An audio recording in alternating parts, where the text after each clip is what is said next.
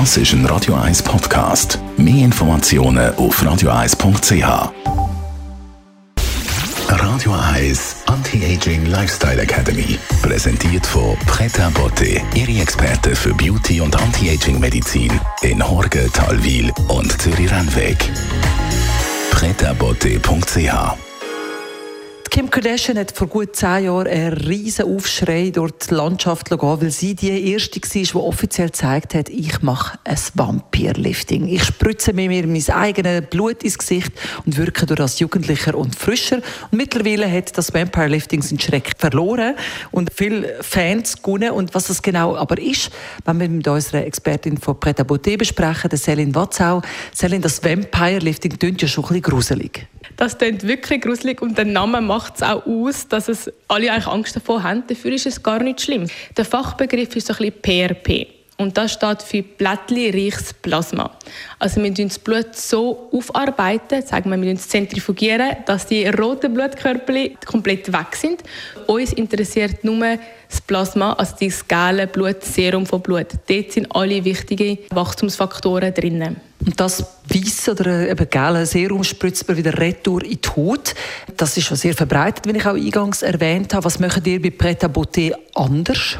Wir machen vorab, bevor wir eine Eigenbluttherapie oder Behandlung machen, immer, immer eine Blutanalyse. Es ist sehr wichtig, um allfällige Mangel vorab schon feststellen aber auch gerade wenn jetzt jemand eine Erkrankung hätte, das muss natürlich vorab geklärt werden. Man möchte, weil es sein eigenes Blut ist, das bestmögliche Blut haben. Also man möchte genug Eisen haben, genug Antioxidantien, genug Vitamin, dass man der Haut wirklich auch etwas Gutes tun kann.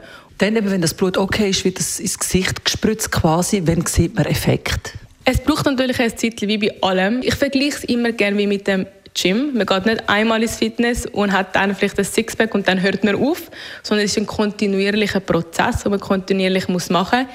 Man tut der Haut die Wachstumsfaktoren geben, die gut sind für Hautverjüngerung, aber auch die eigene Regeneration der Zellen wieder anfordern.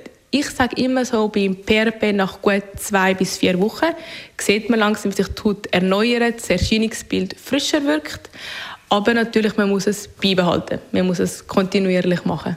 Celine Watzau zum PRP im sogenannten Vampire Lifting. Was gibst du als Schönes für das Wochenende?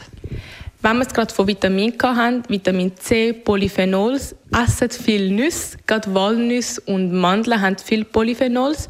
Oder aber auch eure Frühstücksverlocken, vielleicht nicht mit frischem Obst, aber mit tiefgekühlten Beeren. Die haben auch alle Vitamin und Nährstoffe noch erhalten.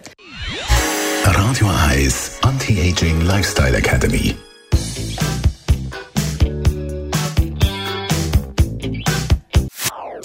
Das ist ein Radio 1 Podcast. Mehr Informationen auf radio1.ch.